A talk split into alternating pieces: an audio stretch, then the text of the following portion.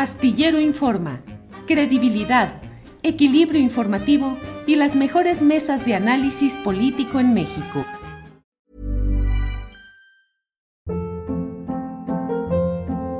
Hold up. What was that? Boring. No flavor. That was as bad as those leftovers you ate all week. Kiki Palmer here, and it's time to say hello to something fresh and guilt-free. Hello Fresh. Jazz up dinner with pecan-crusted chicken or garlic butter shrimp scampi. Now that's music to my mouth. Hello Fresh. Let's get this dinner party started. Discover all the delicious possibilities at hellofresh.com.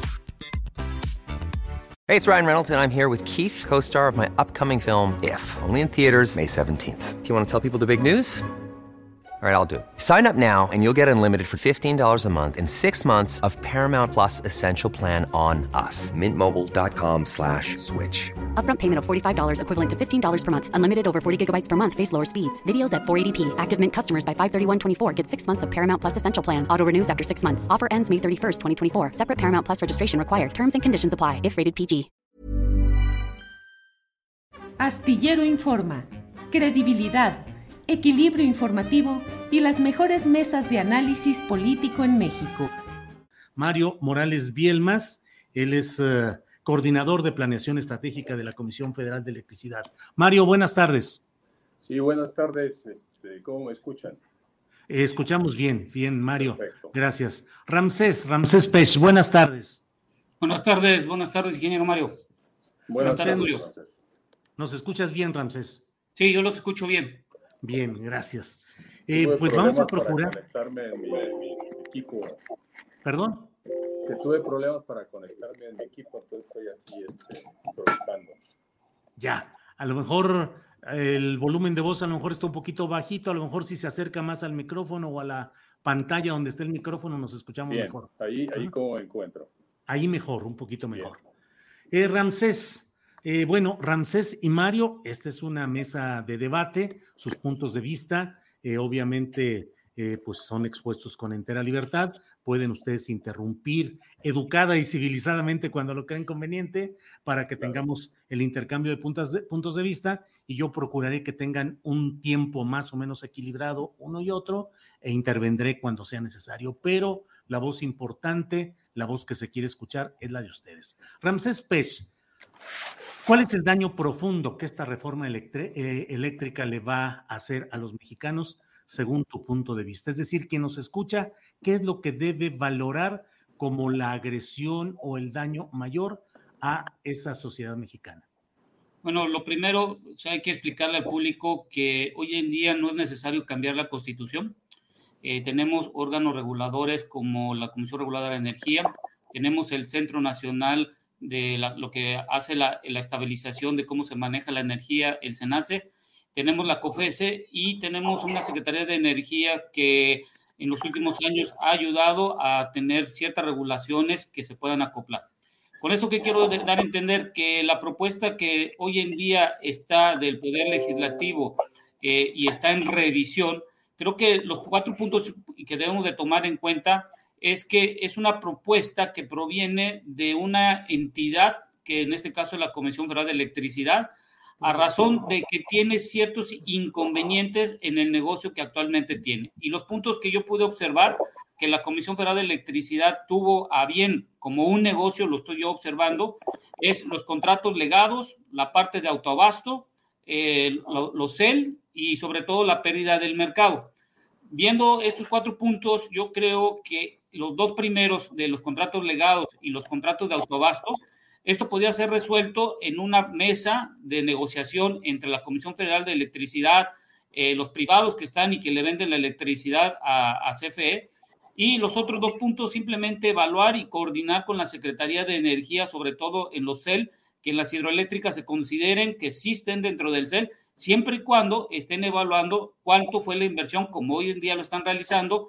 Y sobre el último punto del mercado de la Comisión Federal de Electricidad, en estos últimos días hicimos un análisis y resulta ser que la Comisión Federal de Electricidad sí genera el 45% de la electricidad en el país, pero hay un gran, hay un gran aporte en donde la Comisión Federal de Electricidad es preponderante en donde controla el 75% de la comercialización de toda la energía que se tiene en el país. ¿Y por qué proviene esto? Porque proviene de la parte de los contratos legados y gran parte de los contratos de largo plazo.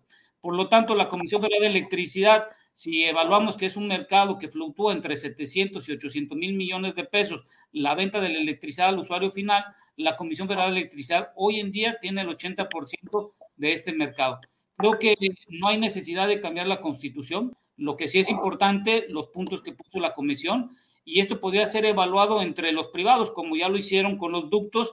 Y lo más importante aquí es que debemos de pasar hacia adelante porque la, lo que he observado de diciembre a la fecha han aumentado el número de, usuarios y la demanda se está incrementando. Y con esto lo que me conlleva es que si seguimos y continuamos nosotros debatiendo desde un punto de vista político y no, y no técnico, que es lo que yo como ingeniero me gusta platicar, creo que debemos ir avanzando en ese sentido. Muy bien, muchas gracias. Dos minutos 35, 45 segundos. Mario Morales, ¿qué respondes? No sé si entendí mal, pero no sé si Ramsés lo que dice es que en el fondo pudiera haber cosas defendibles y el problema sea lo procesal. Es decir, ¿para qué cambiar la constitución y para qué hacer todo esto que se está planteando?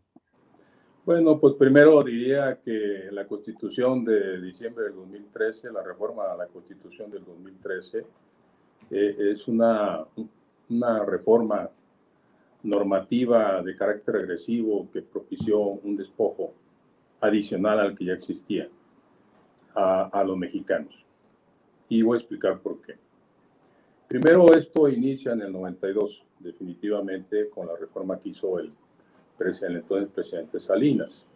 Los primeros eh, eh, privados que llegaron a México no pudieron llegar en el 92, llegaron hasta el 2000.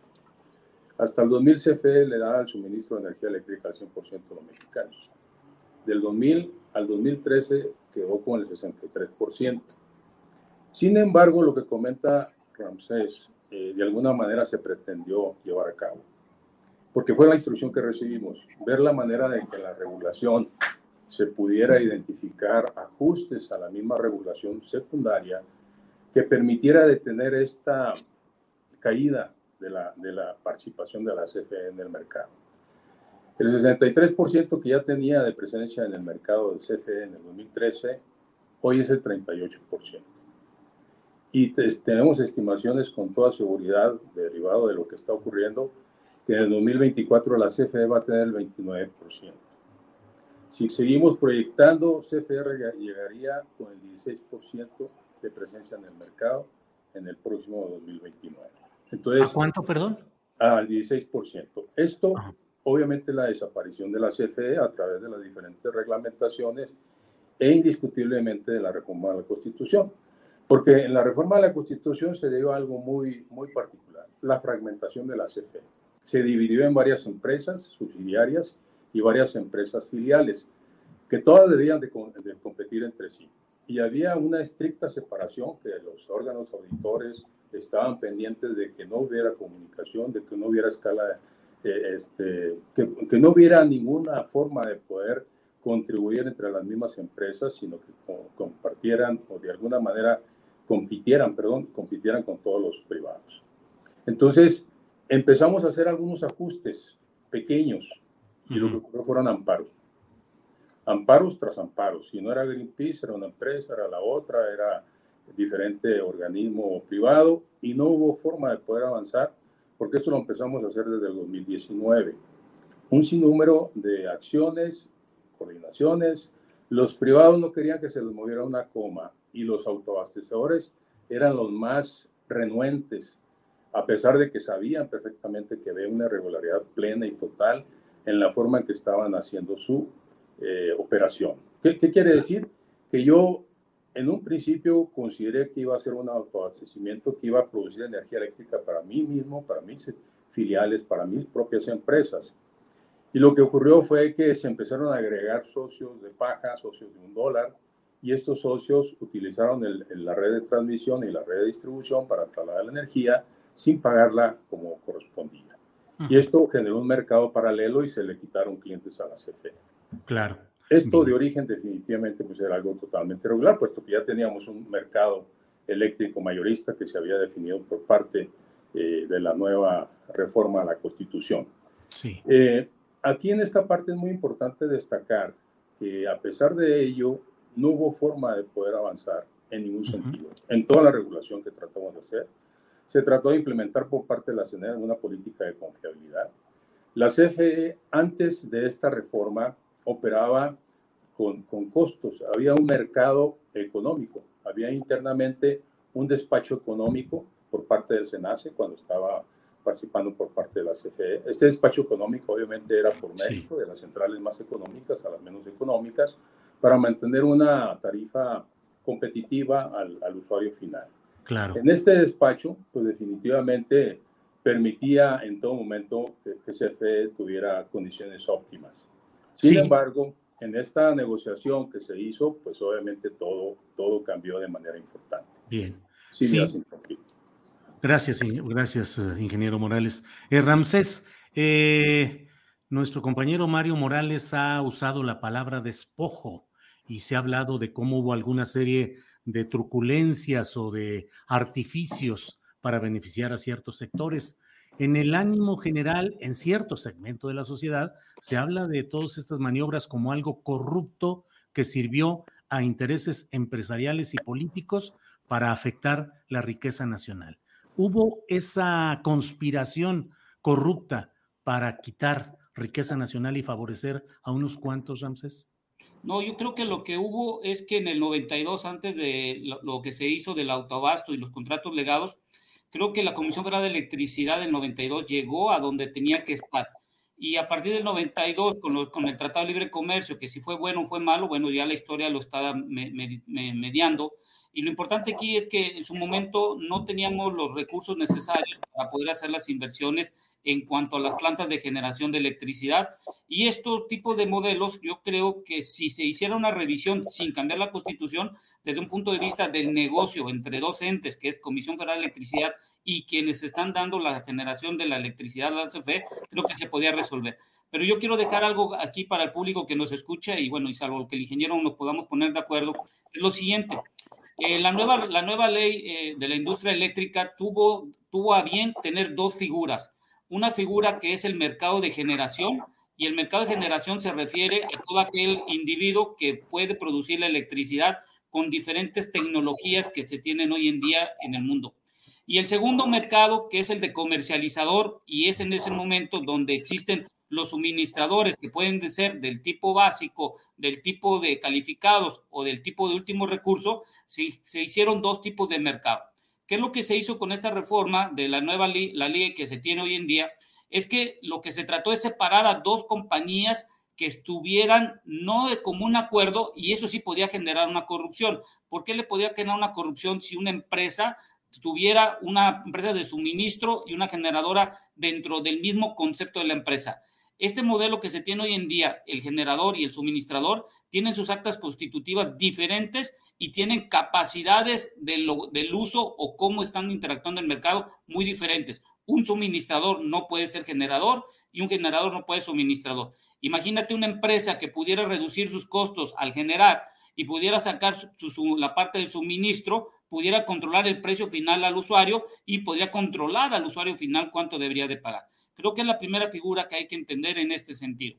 En el, en, en el, siguiente punto, que es algo muy importante que hay que tener en cuenta, es lo siguiente. Los contratos legados, creo que si, la, si el SENACE pudiera eh, estar como un tercero, porque el SENACE cada año hace un estudio de los costos nivelados en donde se evalúa cuánto es la inversión, cuánto convirtieron en las líneas eléctricas, cuánto fue de subestaciones, todos los costos que se, generan, creo que podían evaluar cada uno de los contratos legados que se tienen hoy con la Comisión Federal de Electricidad para evaluar qué tanto ya cumplieron su recuperación de su inversión, qué tanto ya hicieron su inversión y con esto la Comisión Federal de Electricidad pudiera tener una visualización real de los costos que hoy en día le están cobrando. Ahora, con los contratos de autoabasto, los contratos de autoabasto, yo creo que estos ya, también llegaron a su máximo dentro de un modelo de negocio en donde los contratos de autoabasto sirvieron para que empresas en un momento dado pudieran, en dado caso, cambiar la forma de cómo tener acceso a la electricidad más barata en el sentido que son de alto consumo. Y esto lo, que lo quiero mencionar, por ejemplo, en el 2017 la Comisión Reguladora de Energía emitió un resolutivo, en el 2019 la Comisión Reguladora de Energía también emitió un resolutivo, y creo que si lo ha hecho la Comisión, creo que en este caso pudiera ser un cambio en donde pudieran pagar la transmisión y distribución que está dentro del contrato de la LIE. Y esto es importante porque en cada año en el diario oficial te dicen, a ver, si eres generador tienes que pagar tantos kilowatts por el uso de la transmisión. Y si eres un suministrador también tienes que pagar. Yo creo que en estos dos puntos, en el contrato de legados, si agarran al SENACE y fuera un tercero y que pudiera evaluar los costos para mediar cuál es lo real que se tiene que cobrar, creo que sería un buen punto. Y los de autobasto simplemente es, ya, ya el modelo de negocio ya llegó a su tope, y entonces hoy en día lo que se tiene que evaluar es pasarlos todos estos contratos de autobasto a la nueva LIE, y esta nueva, y esta nueva LIE tiene que pagar los costos de transmisión y distribución. Y esto es muy importante porque ayudaría al país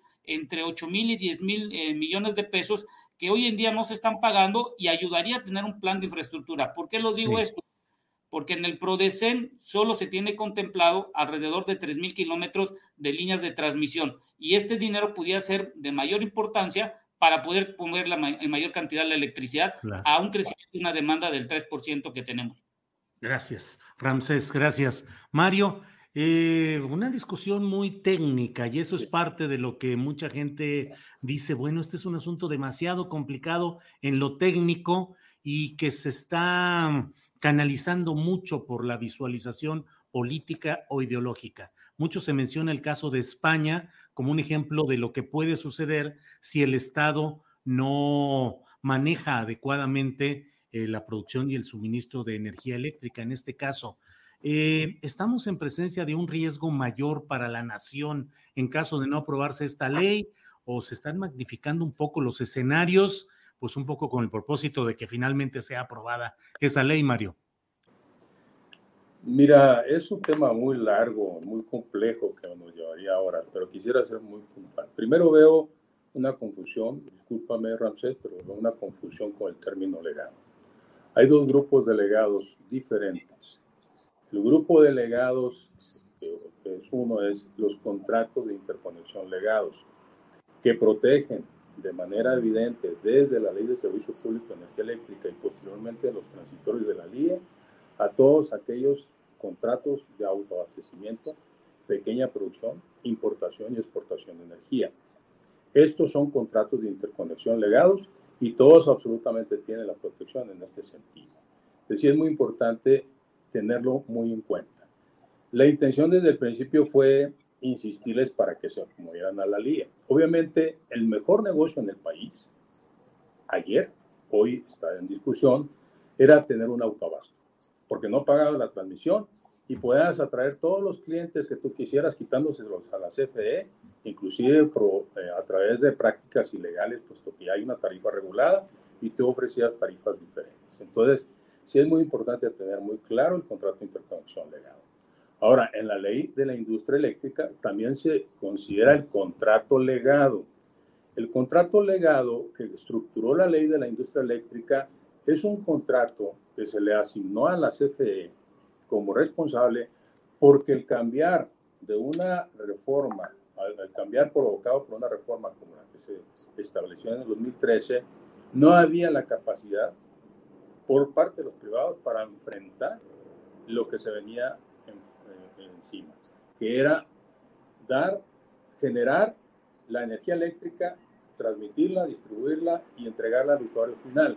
Entonces se crea este mecanismo de contrato legado con muchas limitaciones, con la finalidad de pues, hacer una especie de contrato de largo plazo donde se estuvieran ubicando las mejores centrales de la CFE para que le vendieran a suministro básico y pudieran dar esa transición de lo que en ese momento, en el 2003, era una realidad. CFE tenía la responsabilidad del 63%, como decía hace un momento, y pues no había forma de poder, si retiraba la CFE, de que siguiera operando. Entonces, este contrato legado le originó la obligación a suministro básico de solo comprar el contrato legado, que insisto, es una transición que se diseñó, el cual iba a irse reduciendo a lo largo del tiempo, sacando centrales cada mes de diciembre de cada año, para que quedara un contrato pequeño, prácticamente ubicándose en nada más centrales hidroeléctricas, y luego subir las subastas de largo plazo,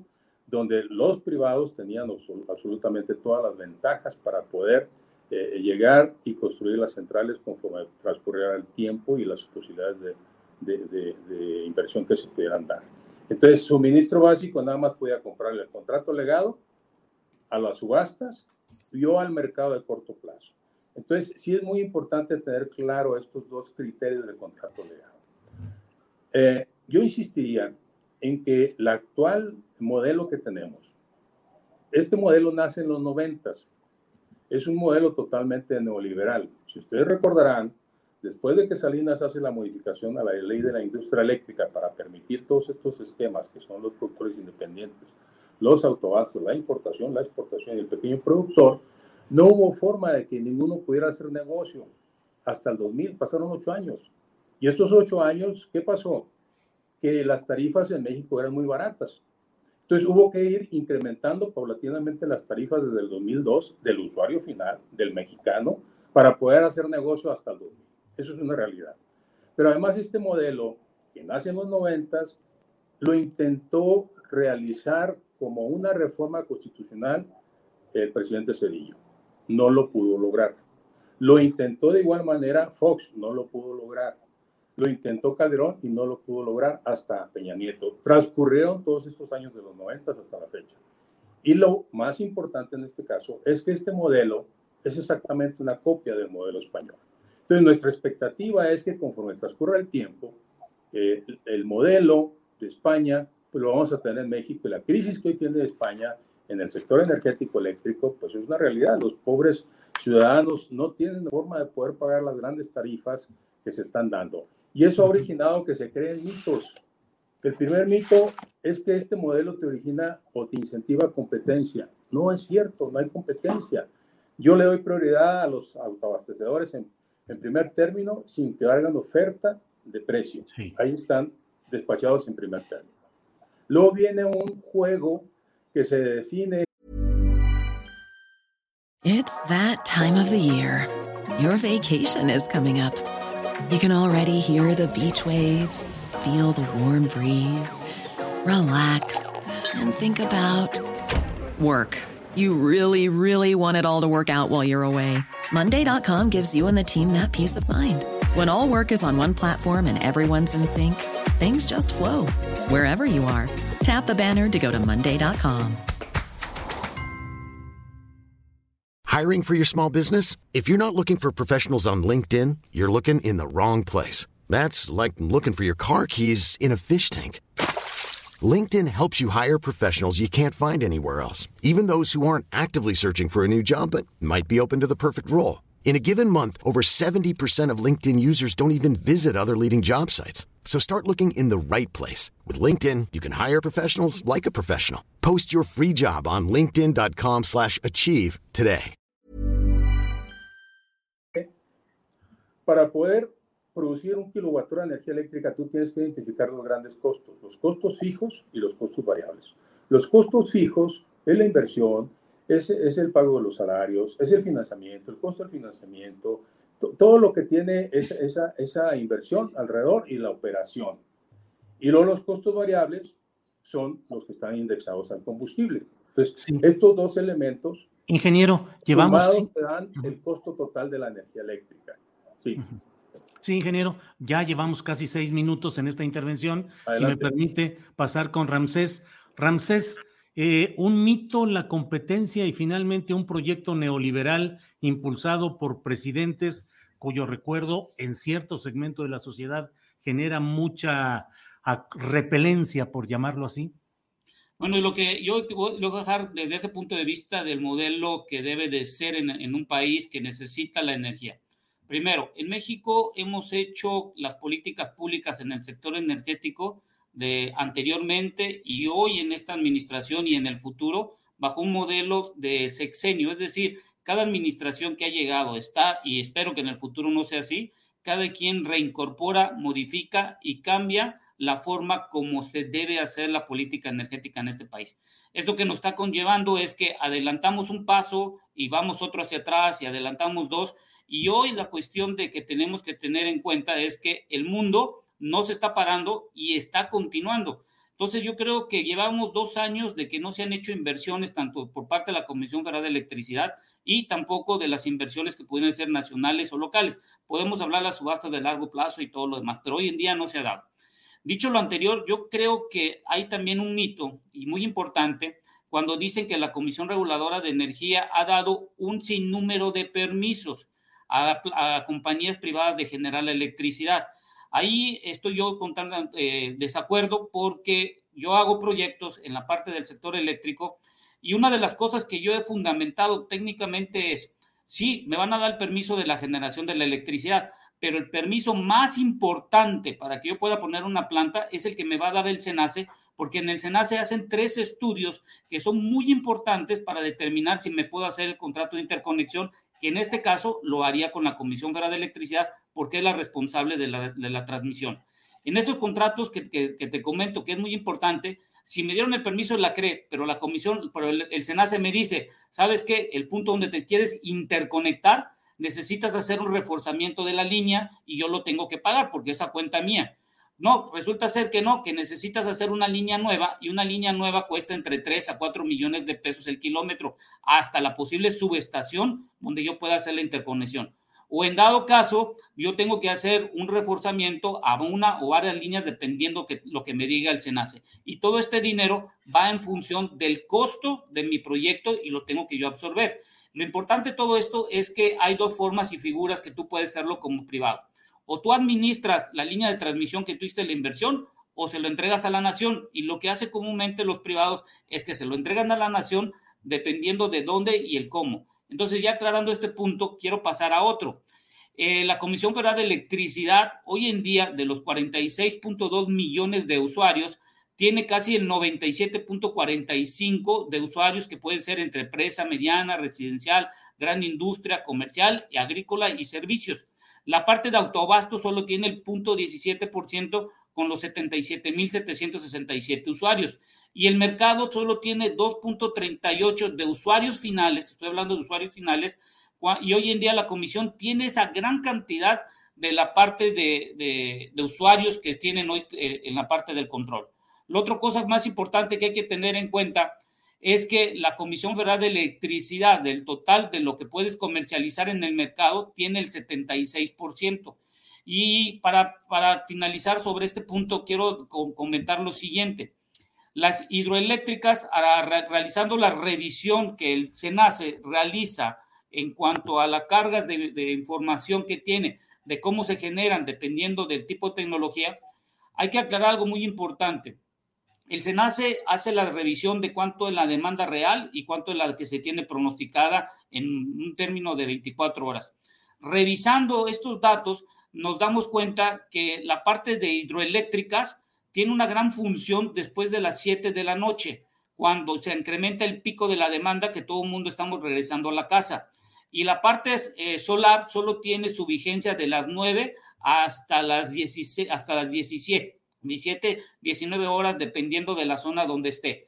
Y la parte eólica mantiene constante su generación. ¿Qué es lo que quiero entender? Que hoy en día el SENACE está realizando un buen balance en cuanto a la forma en cómo se tiene la electricidad distribuida en el sistema eh, que se tiene a nivel país, exceptuando los de Baja California, que son sistemas independientes.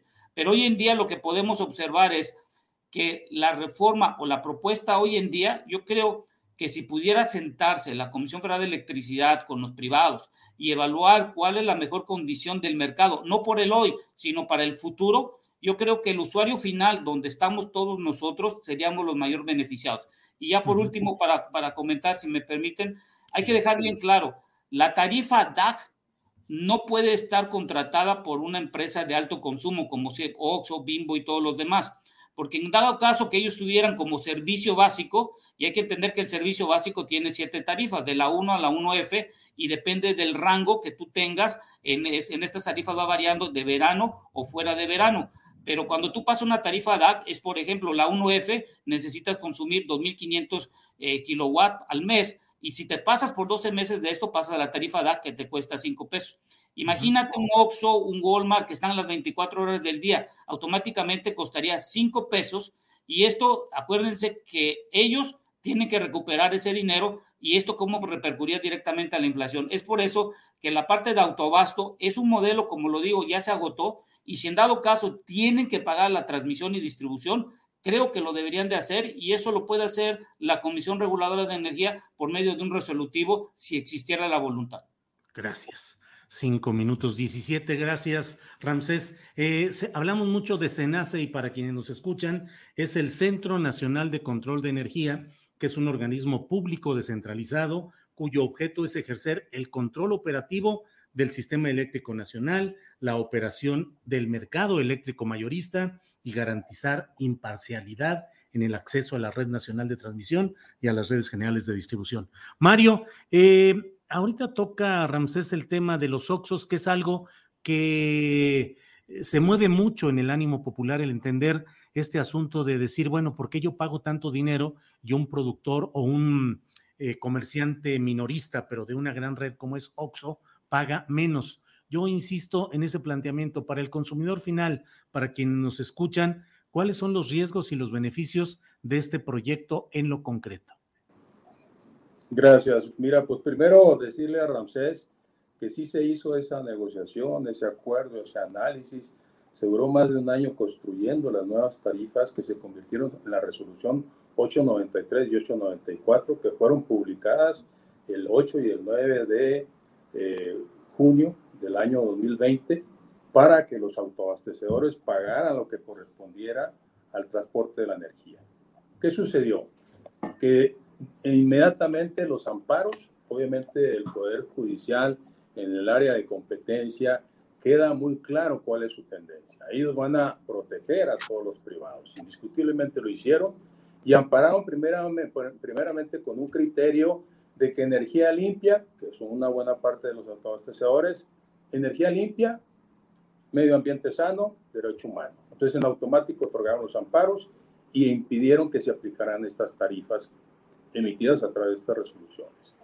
Luego, eh, los que no tenían esta consideración de que eran energías limpias, porque eran obviamente centrales, convencionales, que quemaban gas o la mayoría gas, pues obviamente solicitaron, se les rechazó por parte de la primera instancia del Poder Judicial, pero solicitaron la revisión y el tribunal les otorgó el amparo. Entonces, eso no es cierto, Ramses. Desde el primer día de la actual administración se trató de negociar, pero cualquier coma que se le quitara a cualquier elemento que ellos consideraban que les podía afectar, inmediatamente reaccionaban. Y el Poder Judicial ha sido muy claro en su postura de defender los intereses de los privados en contra de los mexicanos. Eso nos queda muy claro.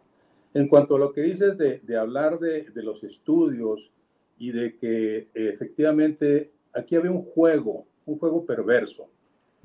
La CRE otorgaba absolutamente todos los permisos que se los solicitaban, puesto que los requisitos que se necesitaban en la CRE no tenían ningún elemento técnico, puros administrativos. Entonces yo podía solicitar el permiso donde a mí me pareciera mejor independientemente si era en el norte, en el sur, en el centro, yo tuviera un terreno, una propiedad, etcétera, y de alguna manera ese, ese permiso era autorizado.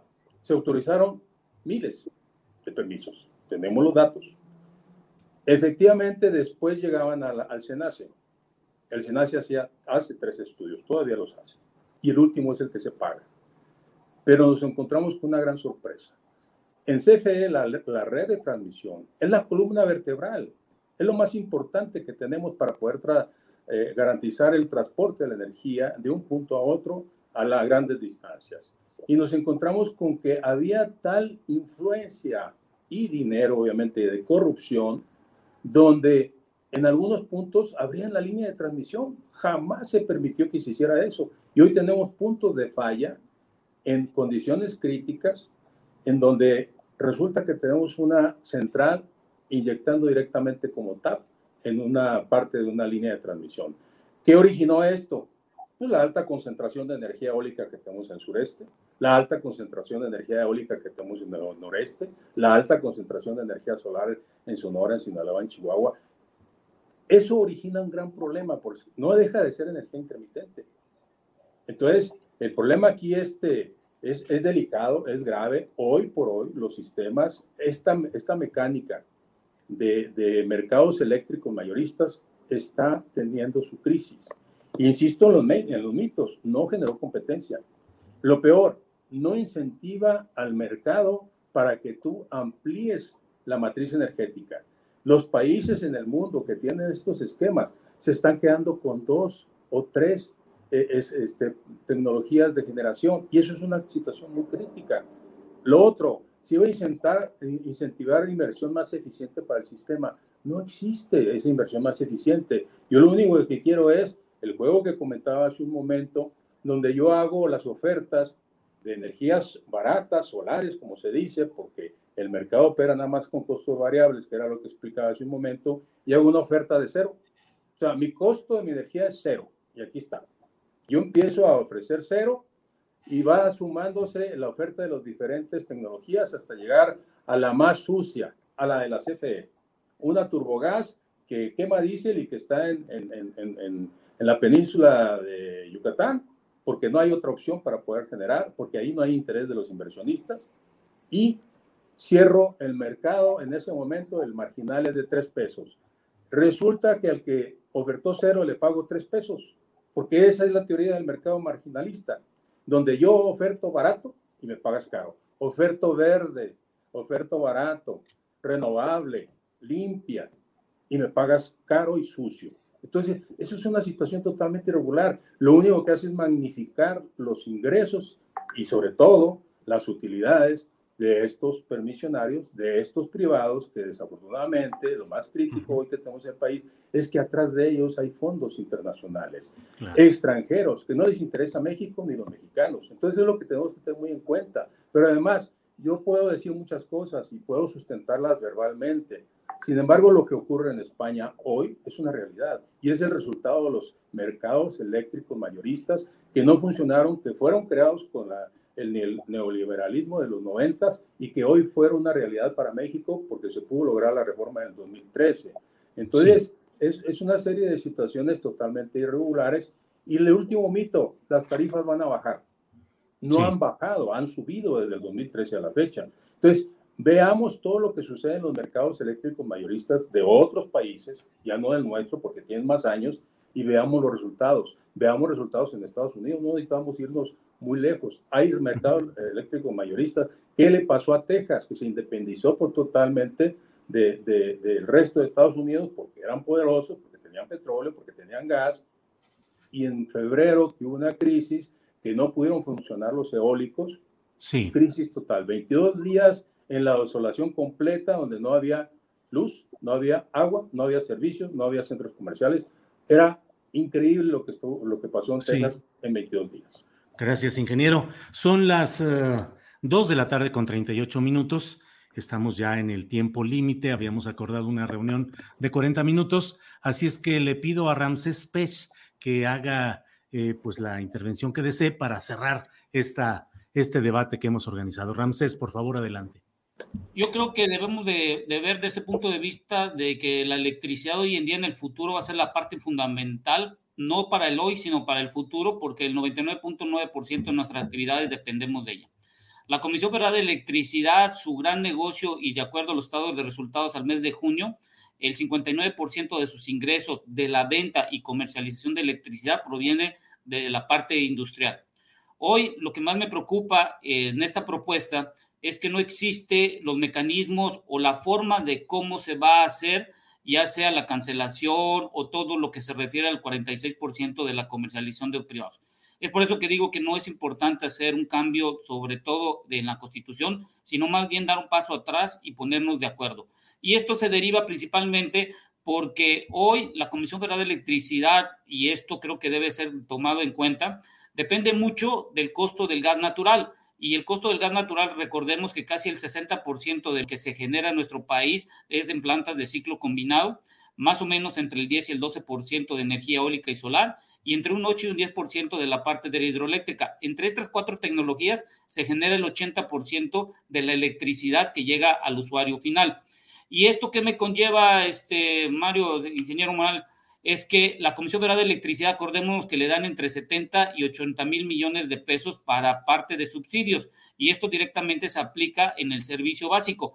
Pero este año tenemos algo extraordinario en donde tenemos 65 mil millones de pesos que el, eh, que el director de finanzas confirmó en reuniones anteriores y haciendo un cálculo del mes de junio al mes de diciembre, que se ha incrementado un 45%, tomando los 5 dólares eh, como base del incremento del gas natural, posiblemente se tenga que darle en subsidios a la Comisión Federal de Electricidad entre 150 y 180 mil millones de pesos.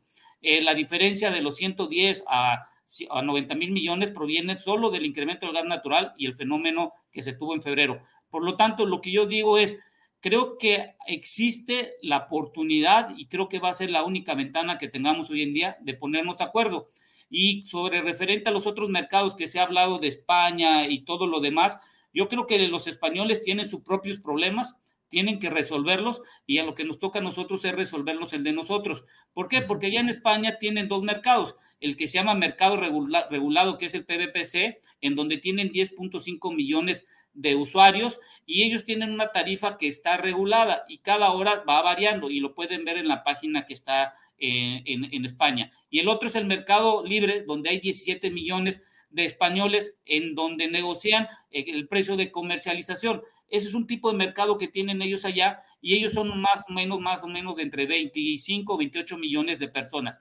En Estados Unidos se consumen más de 350 mil megawatt por hora y en México 30 mil a 40 mil megawatt por hora. Creo que lo importante aquí es sí ponernos de acuerdo entre las partes que son generadores y suministradores y sobre todo dar un entendimiento que tanto el ingeniero como yo estamos hoy en este día, en este momento. El problema es hacia el futuro. Hoy podemos hacer una modificación en la constitución, pero la pregunta es, ¿en el futuro nos va a ayudar debido a que en México no hacemos una planeación de largo plazo y cada, cada administración que ha estado, está, y espero que no es que la que vengan en, el futuro, no hay un plan de largo plazo y eso nos vuelve eh, inmersamente eh, codependientes, por ejemplo, de nuestros socios comerciales como es Estados Unidos y Canadá, y en donde México sí es autosuficiente hoy en día, siempre y cuando esté dentro del TEMEC, porque estando fuera del TEMEC, muy complicado. Y con esto finalizo y agradezco.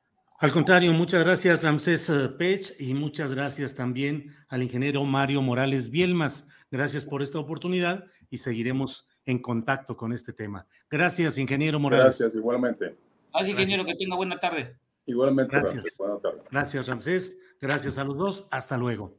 Para que te enteres del próximo noticiero, suscríbete y dale follow en Apple, Spotify, Amazon Music Google o donde sea que escuches podcast. Te invitamos a visitar nuestra página julioastillero.com. Hey, it's Danny Pellegrino from Everything Iconic. Ready to upgrade your style game without blowing your budget? Check out Quince. They've got all the good stuff shirts and polos, activewear, and fine leather goods, all at 50 to 80% less than other high end brands. And the best part? They're all about safe, ethical, and responsible manufacturing.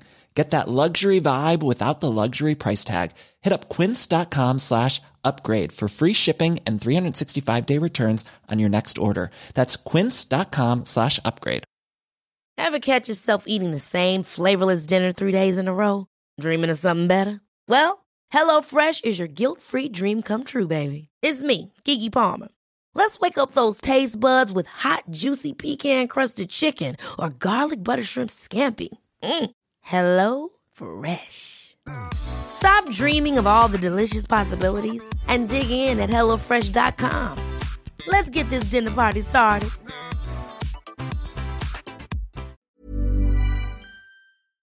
Para que te enteres del próximo noticiero, suscríbete y dale follow en Apple, Spotify, Amazon Music, Google o donde sea que escuches podcast.